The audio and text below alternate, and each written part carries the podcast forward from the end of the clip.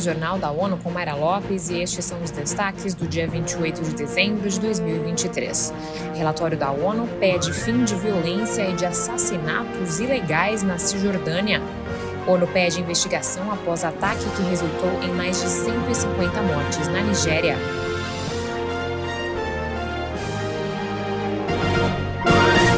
Um relatório das Nações Unidas revela que a situação dos direitos humanos na Cisjordânia piora rapidamente e pede a Israel que acabe com os assassinatos ilegais e violência em assentamentos contra a população palestina. O documento publicado nesta quinta-feira pede o fim imediato do uso de armas e meios militares durante as operações de aplicação de lei.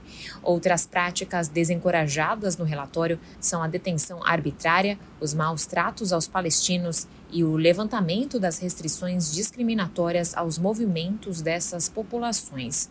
Já em Gaza, até quinta-feira, o balanço de mortes era de 21.110. De acordo com as autoridades de saúde de Gaza, mais de 55 mil palestinos ficaram feridos. O escritório de assistência humanitária revelou que os bombardeios aéreos, terrestres e marítimos de Israel continuam na maior parte do território, enquanto grupos armados palestinos disparam mísseis contra áreas israelenses. As Nações Unidas condenaram a série de ataques em aldeias no centro da Nigéria, que mataram pelo menos 150 pessoas no estado de Plateau desde a véspera de Natal.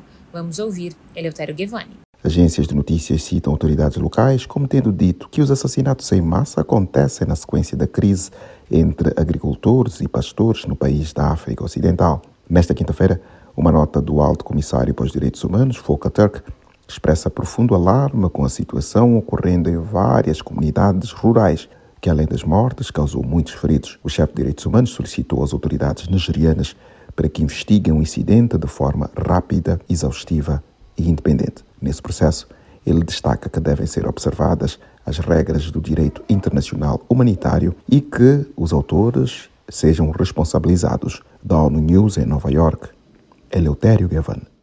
Volker Turk ressalta ainda que o ciclo de impunidade que alimenta a violência recorrente deve ser urgentemente quebrado. O Fundo da ONU para a Infância afirmou estar chocado e indignado pelos horríveis ataques a uma família por um grupo armado em Porto Príncipe, no Haiti, em 25 de dezembro de 2023.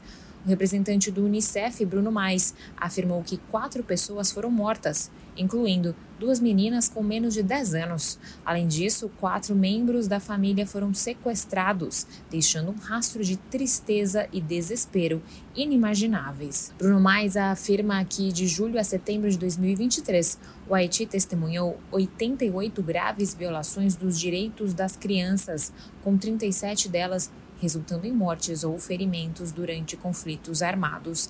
A Polícia Nacional registrou 1.239 homicídios entre julho e setembro, comparado com 577 no mesmo período do ano anterior.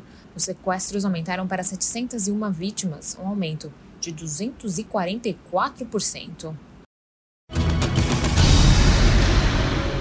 Um relatório do secretário-geral das Nações Unidas sobre a situação das crianças no Afeganistão revela que ocorreram mais de 4.500 casos confirmados de violência contra o grupo. A análise, que cobre o período entre janeiro de 2021 e dezembro de 2022, aponta que o número inclui um total de 3.545 crianças com idade entre poucos meses de vida e 17 anos que sofreram violações. Outra questão são os efeitos da privação de educação de milhões de meninas após a tomada de poder pelos talibãs. Com a mudança política e de regime, milhares de crianças agora trabalham devido à pobreza. A tensão com a migração e o medo de viver sob o domínio do Talibã também geram uma crise generalizada e de violação do direito das crianças, aponta a sexta edição do relatório. Confira mais detalhes sobre essas e outras notícias no site da União